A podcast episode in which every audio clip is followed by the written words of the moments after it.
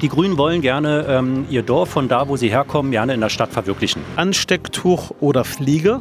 Das ist nicht geil gewesen, bei der Stasi zu sein. Ich habe da mal eine Frage. Mein Name ist Reit Saleh und heute treffe ich Sven Kohlmeier, Abgeordneter aus Kaulsdorf und Hellersdorf. Lieber Sven, du bist 14 Jahre Abgeordneter in Berlin und hast gerade vor kurzem gesagt, du möchtest nicht mehr. Warum? Also nicht mehr kandidieren. Ein Jahr ja noch bei dir ähm, und danach werde ich ähm, selbstverständlich weiterhin aktiv bleiben.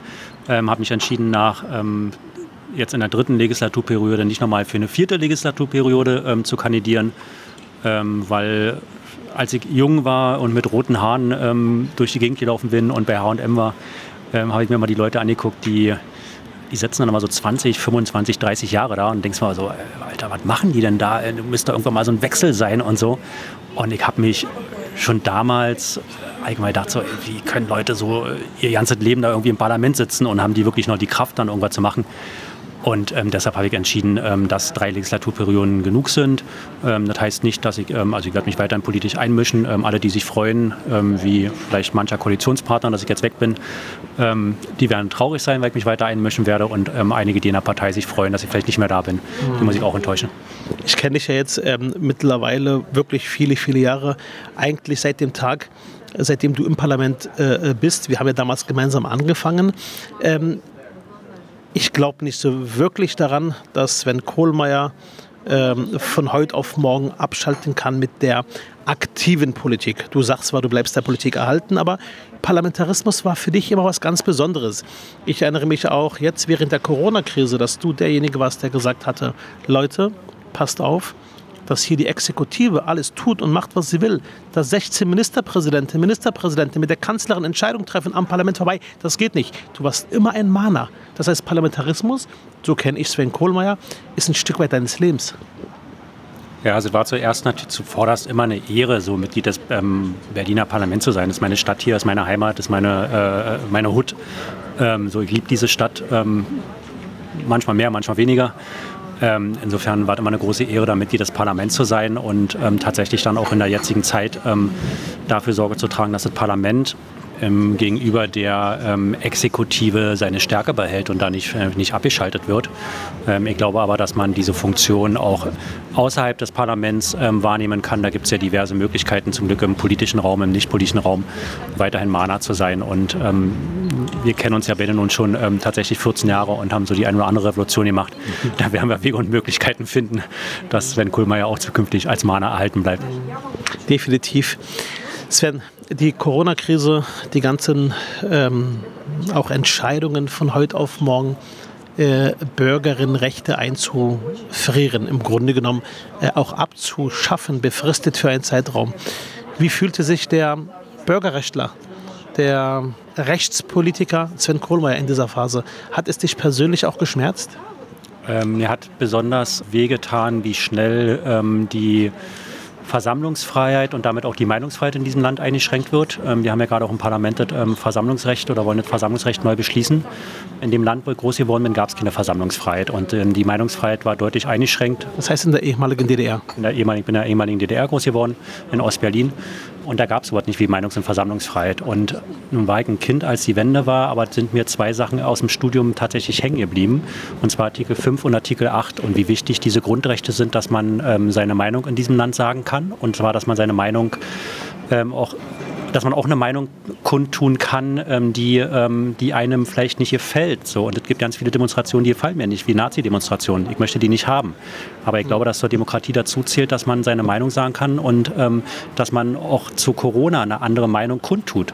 Und wenn man, die, wenn man das nicht möchte, müssen die anderen aufstehen und müssen dagegenhalten. Und deshalb fand ich es äh, also schon fast bedenklich, in welchem Maße hier aufgrund eines Gesetzes, aufgrund des Infektionsschutzgesetzes, so weitgehende Rechte eingeschränkt wurden. Die Versammlungsfreiheit, ähm, auch das Parlament, wie schnell so das Parlament ähm, abgeschaltet wurde und wir nicht mehr tagen konnten. Ähm, so, du kannst dann Abgeordneten ähm, oder anderen Berufsträgern relativ schnell sagen, ihr müsst jetzt in Quarantäne und die können 14 Tage nicht mehr ähm, ihrer Tätigkeit nachgehen. Das finde ich bedenklich und ich glaube, dass man darüber tatsächlich nachdenken muss, ob ob das das System ist, ähm, was wir eigentlich wollen und ob das Infektionsschutzgesetz in dem Sinne auch so gedacht war. Ich hatte ähm, vor einigen Monaten ein Gespräch mit Peter Brandt, den Historiker Peter Brandt, und der hatte mit mir über verschiedene Themen diskutiert und am Ende sagte er mir, schöne Grüße an Sven Kohlmeier.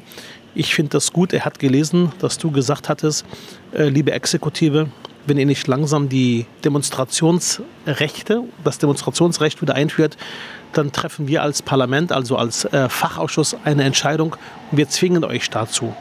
Du hast dich da quasi auch angelegt mit der Exekutive. Das war die Phase, wo eigentlich äh, die Bundesjustizministerin auch noch gesagt hatte, in der Phase ist es äh, normal, dass die Exekutive entscheidet und Parlament hat weniger Rechte. Da, du erinnerst dich daran, auch die Lamprecht hat sich da äh, in, in, dieser Richtung geäußert. Die Drohung gegenüber der Exekutive. Notfalls machen wir parlamentarisch eine Initiative, dass ihr wieder Demonstrationsrechte ein erlauben musst. Und du gingst da einen Konflikt ein. Warum? Ähm, ich glaube, der Lockdown war kein Glanz, keine Glanzleistung des, ähm, der Exekutive im Hinblick auf ähm, Verfassungsrechte.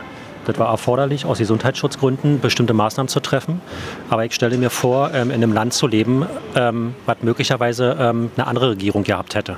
Und wie hätte eigentlich eventuell eine andere Regierung, ähm, wie wäre eine andere Regierung damit umgegangen? Und das macht mir Angst. So, wir haben ähm, 100 Jahre, ähm, nachdem Deutschland eine ganz schwierige Zeit historisch hatte, und ich denke immer daran, was wäre eigentlich die Alternative, wenn die Parteien, die da jetzt gerade Verantwortung tragen, vielleicht nicht so verantwortlich gewesen wären. So, mhm. und ähm, das sind andere Mehrheiten dort.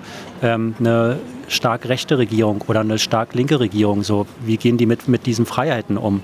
Und aus meiner persönlichen Biografie halte ich wirklich ganz viel von Versammlungsfreiheit und Meinungsfreiheit. Und ähm, ich finde, dass man eine Versammlungsfreiheit nicht mit 50 ähm, Leuten begrenzen kann, weil das keine Versammlung mehr ist. Und deswegen bist du den Konflikt auch eingegangen, proaktiv deshalb wollte ich, dass wir als Parlament ähm, unsere Aufgabe wahrnehmen, nämlich der Exekutive zu sagen, was sie zu machen hat und was sie zu lassen hat. Und in dem Fall halt, ähm, dass wir eine Versammlung zulassen wollen, ähm, die die ähm, Exekutive aus welchen Gründen auch immer verhindern wollte. Du hast gerade gesagt, aufgrund deiner Vergangenheit, du warst damals äh, nicht ganz unbeteiligt, dass ein äh, Staatssekretär, den die Linke einberufen wollte, am Ende nicht Staatssekretär wurde. Vielleicht sagst du noch mal den Zuhörern, äh, die jetzt nicht genau wissen, wovon ich rede, was ich damit meine. Du hast das wahrscheinlich noch gute Erinnerung. Ja, war ähm, ein Staatssekretär ähm, für Bauen, ähm, André Holm, der unmittelbar nach der ähm, Regierungsbildung ähm, eingesetzt werden sollte. Und der hatte ja eine zweifelhafte Biografie, weil er bei der Staatssicherheit war und das gegenüber seinem ähm, der Universität, der Humboldt-Universität, nicht offengelegt hat. Ähm, ich finde grundsätzlich, dass ein Mensch aus der DDR eine andere Biografie hat und haben kann. So, und ich finde, 30 ähm, Jahre nach der Wende äh, muss man auf die Biografien anders schauen, als man das vielleicht zwei oder drei Jahre nach der Wende gemacht hat, auch im Hinblick auf persönliche Entscheidung, irgendwo gearbeitet zu haben oder nicht. So, und da wird man schon genau gucken müssen, wenn der bei der, ähm, beim Ministerium für Stadtsicherheit war, welchen Job hat der da gemacht. Da sind nicht alle gleich zu verurteilen. Was ich bei André Holm schwierig fand, war die Salamitaktik, der in der öffentlichen Diskussion immer nur so viel zugegeben hatte, wie nämlich gerade rausgekommen ist. Und das fand ich eines Politikers unredlich. Ich finde, man kann mit seiner DDR-Vergangenheit offen umgehen. Das hätte er machen können und muss dann nicht so scheibchenweise umgehen. Und da hatte ich in Frage gestellt, ob der tatsächlich integer ist, ähm, Politiker zu sein, weil wie geht er da mit anderen Situationen um? Von einem Politiker erwartet man ähm, immer ganz viel Redlichkeit und Ehrlichkeit. Das hatte ich bei ihm vermisst. Ich habe dich erlebt in der Phase, manche haben gesagt, was spielt der Kohlmeier für ein Spiel? Ich hatte nicht den Eindruck, dass du ein Spiel gespielt hattest, sondern mein Eindruck war, dass das bei dir auch eine Phase war, wo, viel, wo du viel nachgedacht hattest. Auch andere Kolleginnen, ähm, ich denke da an Karin, die auch in der Phase sehr ruhig wurde und sehr nachdenklich wurde. Spielte das Thema auch deine eigene Vergangenheit, die Ostsozialisation, eine Rolle oder gar nicht? Ja, natürlich spielt das immer, also spielte das dort eine Rolle. Und dann habe ich anders als Karin Halsch ähm, einfach vom Alter her, ähm, so ich hatte als Kind keine Berührungspunkte mit der Stasi, muss ich mal sagen. Das ist erst nachträglich irgendwie bekannt geworden, wer da aus dem ähm, Bekanntenkreis irgendwie bei der Stasi war, bekommst du als Kind doch nicht mit. So, du kriegst, außer du kriegst mitgesagt, dass dir deine Eltern sagen, du darfst in der Schule dies, das und jenes nicht sagen. Äh, mhm. Machst du als Kind und denkst dich darüber nach. So, Karin Halsch ähm, hatte da ganz andere ähm, Berührungspunkte und die hat natürlich ähm, nicht zu Unrecht gesagt, die kann sich nicht vorstellen, dass ähm, jemand, der bei der Stasi war, ähm, jetzt auf der anderen Seite sitzt, in der Exekutive sitzt und dort Politik macht und sie sitzt auf der legislativen Seite und sieht ihn jeden Tag. Mhm. So, auch das ist eine persönliche Sache. Ich fand in der Situation schwierig und zwar den Umgang damit. das ist nicht geil gewesen, bei der Stasi gewesen zu sein, aber ähm, in der DDR waren Leute bei der Stasi. Punkt, aussortet. Mhm. Und ähm, wenn das da 30 ähm, Jahre nach der Wende wird man gucken müssen, wie sehr hat er andere Menschen geschadet. Ähm, dann kann man das beurteilen. Aber wenn man das gemacht hat, dann finde ich, muss man den Arsch in der Hose haben und muss sagen, ja Leute, ich bin da gewesen. Das kann man dann, hätte er selbstbewusst vertreten können, dann hätte man politisch darüber diskutieren können, ob das, was er dort gemacht hat, ausreichend ist, dass er nicht Staatssekretär wird oder doch. Aber diese Scheibchenweise und immer nur so viel zugeben, wie gerade rauskam und wie man, wie Journalisten gerade recherchiert hatten, ähm, das fand ich unwürdig und ich finde, dass man äh, als Politiker in so einer verantwortungsvollen Funktion wie Staatssekretär das nicht macht. Sven, du hast den Wahlkreis in Kaulsdorf, in Marzahn-Hellersdorf. Ich habe meinen Wahlkreis in Spandau. Äh, uns verbindet da ein Stück weit äh, doch auch die Sichtweise äh, auch auf die Randbezirke der Stadt. Du hast ja mittlerweile berlinweit einen Namen gemacht, indem du immer ermahnst, Leute, Berlin ist mehr als der Innenstadtring. Was genau treibt dich? Ist es wirklich einfach der äh, Wunsch, immer zu sagen, Leute, hier leben auch Menschen? Oder ist es einfach deine Rolle als äh, Abgeordneter aus dem Wahlkreis ähm, Kaulsdorf? Ähm, weil du legst dich ja permanent an, machst dich ja gerade nicht zum Liebling. Warum? Was treibt dich an? Na, als Liebling Kaulsdorf muss man ja nicht Liebling der Grünen sein, insofern reicht es, wenn man ein Liebling ist. Ähm, also ich bin ja, komme ja aus Hellersdorf und ähm, habe dort meinen Wahlkreis, bin da groß geworden, bin in Marzahn groß geworden. Und ähm, ich habe das große Glück gehabt, in den letzten Jahren auch ein bisschen unterwegs gewesen sein zu können, unter anderem in New York, in Paris, in London und halt auch ein bisschen andere Großstädte zu sehen. Und ähm, was man an diesen Großstädten immer festgestellt hat, ähm, war, ähm, dass es eine äh, schöne, gentrifizierte Innenstadt gibt für Touristen und für die Leute, die es sich leisten können. Und wenn ich nach Berlin zurückgekommen bin, habe ich mir gedacht, krass, ähm, wir leben echt in einer Stadt, wo das halt so noch nicht ist, ne? wo Leute. Noch nicht. Noch nicht. Aber äh, ich weiß nicht, ob das vielleicht schon, ob, das, ob wir fünf vor zwölf oder fünf nach zwölf sind. Da kannst, wirst du ja auch eine Einschätzung haben. Und ich dachte mal so, ey, haben wir ein Glück in Berlin, dass so Menschen in der Innenstadt, normale Menschen in der Innenstadt wohnen können und dass ähm, in, in den Außenbezirken ähm, auch Menschen leben und dass es denen auch gut geht. Und da habe ich davor gewarnt und habe immer gesagt, Leute, vergisst nicht, dass da draußen Menschen wohnen. Die brauchen einen ordentlichen ÖPNV, die brauchen Kulturangebote, die brauchen auch Infrastrukturangebote. Und ich hatte das Gefühl, möglicherweise auch so durch diese Koalition mit den Grünen, dass ähm, der Fokus immer auf die Innenstadt ist. Die grünen Radwege werden in der Innenstadt angelegt. Neue Radwege werden gebaut, wo? In der Innenstadt. Also Innenstadt meint jetzt so innerhalb des S-Bahn-Rings. Und du erinnerst dich an Diskussionen mit, ähm, mit der BVG, äh, mit, mit der U-Bahn. Wir wollen beide eine U-Bahn mhm. haben. Du willst genau. sie nach Hakenfelde haben, ne? Äh, Herrstraße Nord. Herrstraße Nord, genau. Und ich möchte eine nach Marzahn haben. Weil wir beide sagen, die Menschen, die dort wohnen, müssen doch die Chance haben, schnell aus dem Außenbezirk ähm, in die City zu kommen. Die können sich den Kaffee hier vielleicht nicht mehr leisten, aber die sollen ein bisschen herkommen können und ähm, gucken können, ähm, wie es hier aussieht. Ich habe ein bisschen Sorge dafür, dass es, ähm, dass es die Außenbezirke oder Randbezirke auch ghettoisieren, muss man jetzt mal sagen, weil sich keiner darum kümmert, weil die Politiker sitzen alle in ihrem Glaspalast da im Abgeordnetenhaus. Und die meisten kommen doch ja nicht in den Außenbezirk. Du kommst da hin, weil du da wohnst und weil du da tätig bist und ich komme da auch hin. Aber frag mal rum, wie viel von den aktiven Politikern irgendwie schon mal in Marzahn oder in, ähm, in der Herrstraße gewesen sind. Oder auch die Journalisten.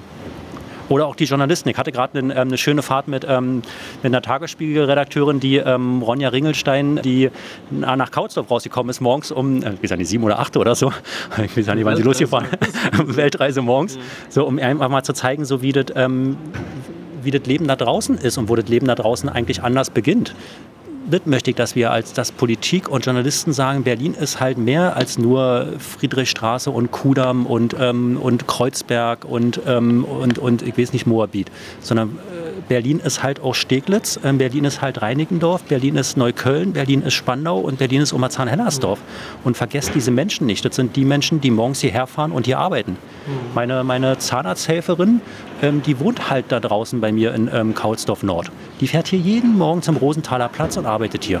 Und für die soll, du hast den Konflikt gerade in der Presse gemerkt, gelesen, die Parkgebühren verdreifacht werden, falls jemand quasi hier einen Parkplatz sucht. Was sagst du dazu? Das sind die Diskussionen, die mich tatsächlich ärgern. Ähm, die, ich halte den Vorschlag für irre, muss ich jetzt mal deutlich sagen, weil du bestrafst die Leute, die das schon eh schwer haben. Es gibt Leute, die fahren gerne Auto. Ich finde das auch nicht schlimm. So, äh, wir haben das Auto erfunden, warum soll man nicht gerne Auto fahren? Oder Nachtschicht haben und nicht nach Hause können, äh, auch als junge Kellnerin oder als junge Krankenpflegerin oder Krankenpfleger das sind die Menschen, die, die, die wir die schützen möchte. Die nachts auf der Straße unterwegs sind, um ähm, zur BVG zu fahren, ihr Auto abzustellen, damit einen Bus einen Nachtverkehr zu machen. Ähm, die ähm, von irgendwo herkommen ähm, und ähm, zur Polizei fahren, dort ihr Auto abstellen, weil sie dann irgendwie einen Job für uns, für unsere Stadt machen. Die morgens ein Auto nutzen, weil sie ihr Kind zum Kita-Platz bringen, weil sie nämlich keinen Kita-Platz bei sich um der Ecke finden, den zweiten, ähm, das zweite Kind zur Schule bringen, dann in die Stadt fahren zur Arbeit, auf dem Weg unterwegs noch einkaufen und und dann die Kinder vom, zum Sport bringen und so weiter. Das kannst du nicht mit einem Lastenfahrrad machen, dass du irgendwie mit einem Lastenfahrrad die B1 rausfährst oder hier zu dir nach Spandau die B1. Die Grünen wollen gerne ähm, ihr Dorf von da, wo sie herkommen, gerne in der Stadt verwirklichen. Und ich glaube, dass das nicht funktioniert. Und die wollen sich hier ein ähm, Dorfleben aufbauen, ähm, wo es wenig Autos gibt, ähm, wo man mit dem Fahrrad von A nach B, fährt. Und so wird diese Stadt nicht funktionieren. Wir haben fast vier Millionen Einwohner und diese Stadt ist größer als nur ähm, drei City-Bezirke und Friedrichshain-Kreuzberg. Und ähm, da gibt genug Leute in der City, denen ist das doch völlig egal. Da kannst du auch 200 Euro ähm, Standgebühr für ein Fahrzeug machen. Ähm, die große Karren fahren, die werden diese Kohle auf den Tisch legen. So, da gibt genug Leute, die können sich das leisten. Ich möchte, dass die Leute, die das sich nicht leisten können, trotzdem mit dem Auto in die Stadt fahren können, weil ich glaube, dass das anders derzeit nicht gehen wird. Und wenn man möchte, dass die Stadt ähm, umweltfreundlicher wird und ähm, der, die Abgase ähm, weniger werden, dann soll die Verkehrssenatorin endlich dafür sorgen, dass man mit einem E-Auto in Berlin fahren kann und dass du Ladersäulen ähm, hast. Die hast du im Außenbezirk nicht. Wo willst du denn dein E-Auto laden? An der Steckdose? Ich weiß nicht, wie die sich das vorstellen. Insofern, ähm, das ärgert mich tatsächlich und ähm, ich hoffe, dass diese unsozialen Pläne keine Mehrheit finden und ähm, nicht durchkommen. Ein anderes Thema, Sven, ist dieses Thema ein Berlin BVG-Ticket für alle. Die Idee war gewesen, dass man alle Berlinerinnen und Berliner verpflichtet, äh, egal ob Rentnerin, Arbeitnehmerin, Arbeitnehmer, egal ob jemand nur Fahrrad fährt oder nur Fußgängerin und Fußgänger ist, äh, ein Ticket zu kaufen. Äh, in der Tabelle, die die Verwaltung, glaube ich, sogar vorgesehen hatte, geht das da hoch bis zu 750 Euro, 800 Euro. Was sagst du zu den Plänen, dass man alle verpflichtet, ein Ticket zu kaufen, egal ob man ihn nutzt oder nicht? Ist das denn ein denkbarer Weg? Das wäre auch ein Vorschlag der Grünen, oder? Ich glaube, Kapek war das, die Fraktionschefin der Grünen. Also ich bin ja ein Freund, wir beide sind ja ein Freund davon, dass es in diesem Land ähm, und dieser Stadt Regeln gibt. Aber Regeln heißt halt nicht, dass ich die Menschen gängle und dass ich die Menschen ähm, zwinge, bestimmte Sachen zu tun. Ähm, insofern bin ich dagegen, ähm, Menschen zu zwingen, ein BVG-Ticket zu haben. Ähm, ich möchte, ich finde diese Idee des 365-Euro-Tickets attraktiv, weil ich den damit ähm, für die Menschen einen Anreiz schaffe. Auf freiwilliger Basis? Ja, na klar. Also, so also nicht zwingen die Leute, dass sie ein Ticket kaufen, quasi per, äh, weil sie Berliner sind. Nee, macht das, macht das Ticket attraktiv und macht den ÖPNV attraktiv. Du musst einen ähm, Bonus dafür schaffen, dass Leute von, von, einem, ähm, von einem Auto umsteigen auf den ÖPNV. So, ähm, ich finde, wer ein Auto hat und wer sich ein, ähm, ein umweltfreundliches Auto kauft, warum soll der nicht ein Jahr kostenfreies Ticket bekommen? Ich bin ein Freund davon, ähm, Leute zu motivieren und nicht Leute zu bestrafen. Und ähm, also guck mal, wie viele Kinder und wie viele Rentner, wie viele Menschen in diesem Land leben, die, wie gerade gesagt, ähm, aus unterschiedlichen Gründen mit dem Auto fahren. Die zwingst du zusätzlich jetzt noch die BVG, äh, eine BVG-Zwangsabgabe zu machen. Ich halte das für hochgradig unsozial und ähm, ich hoffe auch da, dass die Grünen damit nicht Erfolg haben. Wenn man dich so hört, Sven, hat man den Eindruck, dass du schon ähm, als Anwalt der Berlinerinnen und Berliner, die jetzt nicht in der Innenstadt leben. Es gibt auch viele in der Innenstadt, die wenig Geld haben, die über wenig Geld verfügen, einfache äh, Einkommen haben. Aber ich merke, dass du dich ein Stück weit zur Wehr setzt. Ähm, die, die Innenstadt gehört allen Berlinerinnen und Berlinern, muss all, für alle auch zugänglich und erlebbar sein. Ist das die Formel, die vielleicht auch Sven in den letzten Jahren angetrieben hatte, genau deswegen auch immer wieder auch den Finger in die Wunde zu legen? Ist das wirklich so eine Gerechtigkeitsfrage? Wir hatten mal einen Wahlkampf gehabt, jetzt musst du mir mal helfen. Ähm, da haben wir irgendwie einen, ähm, den Slogan ähm, irgendwie eine Stadt oder so, ne? Oder, oder, das war unter Klaus Vorbereit, ein Berlin für alle. Ein Berlin für alle. So und ähm, ich verstehe ähm, Berlin als ein Berlin für alle. So, das muss möglich sein, dass ähm, Menschen mit normalen Einkommen in der Innenstadt wohnen können. Und es muss möglich sein, dass Menschen, die im Außenbezirk wohnen, ähm, die Infrastrukturangebote haben wie in der Innenstadt. Ähm, und das ist so eine Frage von, ähm, von Gerechtigkeit. Wenn ähm, du in, dir leisten kannst, in Friedrichshain-Kreuzberg zu wohnen, ähm, zum Biomarkt einkaufen zu gehen ähm, und dann, dann hast du ähm, du kannst dir das einfach leisten. So, das ist denen auch egal. Weißt du, du musst nur nicht mit dem Auto fahren. So gibt aber genug Menschen, die ähm, haben halt nicht das Geld, jeden Tag ähm, zu, weil wir gerade Alnatura sehen, irgendwie im Biomarkt zu gehen und dort einkaufen zu gehen. Die müssen halt in einen normalen Laden zu Aldi und Lidl einkaufen gehen. Und ich möchte, dass diese Stadt für alle bezahlbar ist und zwar in der Breite dieser Stadt ähm, und in dieser Tiefe dieser Stadt.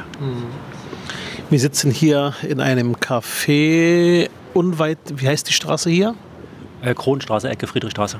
Kronstraße, Ecke Friedrichstraße. Also man kann jetzt, wenn ich jetzt nach rechts schaue, sehe ich die Friedrichstraße, sehe aber da keine Autos. Die Friedrichstraße ist seit kurzem eine Fußgängerzone. Wie erlebst du das? Wie findest du das? Ich arbeite ja da, ähm, in der Nähe, insofern ähm, kann ich es ja beobachten, wie der Baufortschritt ist. Also ich finde so eine grundsätzlich eine Idee einer Fußgängerzone ähm, finde ich durchaus attraktiv. Ähm, und ich hatte ja schon von New York berichtet, ähm, da gibt es ja auch eine Fußgängerzone und zwar ähm, am Times Square. Ähm, das Lustige ist, dass in New York die Fußgängerzone auch tatsächlich eine Fußgängerzone ist. Also das, ähm, wenn du jetzt mal jetzt hier rüber guckst, dann sieht man viele Fahrradfahrende. Ähm, dann gibt es diese ähm, Roller, diese E-Roller-Dings, die hier lang fahren. Also das scheint mir eher so ähm, ein ähm, breit angelegter ähm, Fahrradweg zu sein als eine Flaniermeile. Insofern bin ich mal gespannt, wie sich das entwickelt und ob die Geschäfte hier wirklich was davon haben, wenn hier alle mit ihrem Fahrrad einfach nur durchfahren. Ich finde, das kann man machen, aber mir scheint es sehr undurchdacht zu sein, zumal ich mich frage, wer im also ich weiß nicht, die Winter in Berlin oder Herbst sind ja nicht besonders attraktiv so. Ähm, also wer jetzt, ist jetzt für die nächsten sechs Monate, also wer hier im Herbst oder Winter flaniert, ähm, werden wir mal schauen. Mhm. Ähm, sowas hätte ich mir in den Her äh, Frühlings- oder Sommermonaten vielleicht vorstellen können im Winter. Jetzt, wo du sagst, äh, sehe ich das auch. Fahrradfahren ist hier erlaubt. Wenn ich jetzt an eine Fußgängerzone denke, wie zum Beispiel in der Spandau Altstadt, dann ist es wirklich für Fußgängerinnen und Fußgänger gedacht. Aber anscheinend ist das doch jetzt hier so, dass äh, Fahrradfahrer auch, wie ich gerade sehe, im schnellen Tempo äh, auch an den Fußgängerinnen und Fußgängern vorbeifahren. Ähm, hoffentlich bleibt das alles am Ende auch unfallfrei. Ja, das, können, das, wird bestimmt zu, zu, Konflikten führen, ähm, weil in der Mitte ist der Fahrradweg und wenn man sich die Fahrradfahrer da anguckt, ähm, einige sind ja relativ flott unterwegs so ein bisschen habe ich ja die Befürchtung, dass ähm, dieser Fahrradweg deshalb gemacht wurde, ähm, um die Bilanz der nicht erfolgten Fahrradwege ähm, aufzubessern. Ähm, Frau Günther hat ja in den letzten äh, vier Jahren geschafft, 99,2 Kilometer neue Radwege in Berlin zu bauen. Insofern kommen jetzt hier vielleicht noch mal vier oder fünf Kilometer dazu. Dann hat sie ähm, die über 100 geschafft und kann sich dafür abfeiern lassen. Also ich hätte mir unter einer Flaniermeile ehrlicherweise was anderes vorgestellt, aber da gibt es vielleicht unterschiedliche Auffassungen, was Flanieren ist. Du bist ähm, neben einem anderen Kollegen von der SPD berühmt, berüchtigt für die kritischen und scharfen Anfragen an den Senat. Manche sagen auch, äh, dass du immer wieder auch vor allem eine Zeitung äh, damit auch ordentlich bedienst, weil sie äh, permanent äh, über deine Anfragen berichten. Tun dir die Kolleginnen und Kollegen in der Verwaltung manchmal leid, die du da auch dauer beschäftigst? Ich danke Ihnen für Ihre Arbeit, die Sie für das Parlament machen. Ich gehe davon aus, dass Sie mit viel Freude meine Anfragen beantworten, weil Sie dann ähm, auch feststellen, dass relativ wenig passiert ist. Und da ich davon ausgehe, dass diese ähm, Kolleginnen und Kollegen in der Senatsverkehrsverwaltung ähm, auch Fortschritte sehen wollen, ähm, kann ich mir nicht vorstellen, dass es mir besonders leicht fällt, mir andauernd mitzuteilen, dass ähm, seit zwei Jahren Mobilitätsgesetz echt wenig passiert ist, muss man mal sagen. Also so Radwege hast du angesprochen, Grünmarkierungen sind äh, 30 Meter, eine zentrale Menge Register ähm, fehlt, ähm, was im Mobilitätsgesetz drin steht, ähm, Radverkehrsplan fehlt, ähm, Radschnellverbindung fehlt. Also ich kann mir vorstellen, es ist für die Kolleginnen und Kollegen nicht ganz so einfach aufzuschreiben, welche Mängel sie da ähm, zu verwalten haben und wie wenig da die Hausspitze eigentlich durchgesetzt hat. Mhm. Als äh, der ähm, Brief oder der Eintrag von dir in auf deiner Internetseite stand, äh, Sven Kohlmeier tritt nicht mehr an 2021. Da haben wir ein bisschen gescherzt und gesagt, jetzt knallen wahrscheinlich die Sektkorken bei der Verkehrsverwaltung. Knallen auch die Sektkorken bei der Wirtschaftsverwaltung, weil du auch beim Thema Wirtschaft oft den Finger in die Wunde legst und auch, die, äh, auch immer wieder ermahnst, sie ist dafür da, die Wirtschaft anzukurbeln. Du hast kritisiert, warum die Wirtschaftsverwaltung damals äh, äh namentlich Ramona Pop nicht dabei war, als es um, um das Werben für die IAA, also für die Automobilmesse äh, äh in Berlin ging. Du hast jetzt auch wieder kritisiert, warum ähm, beim Thema Karstadt der Eindruck erweckt wird, als wäre das äh, egal, äh, ob Karstadt gerettet wird oder nicht. Damit hängen Arbeitsplätze, äh, Existenzen zusammen. was ist dein Eindruck? Wer freut sich mehr? Äh, Günther oder Pop? Oh, jetzt muss ich gerade überlegen. Ähm, ich vermute mal, ähm, die werden dann, ähm, wenn es Corona-bedingt zulässig ist, eine große Party in irgendeinem Zelt feiern. Und zwar alle zusammen. Okay. Vielen Dank, mein Lieber. Ich habe jetzt zum Abschluss ähm, Fragen in einer Schnellrunde. Und ich bitte dich, ähm, auch wenn du jetzt als Politiker immer gerne begründest, warum du welche Haltung hast, einfach eine Antwort, einen der beiden Begriffe. Kriegen wir das hin?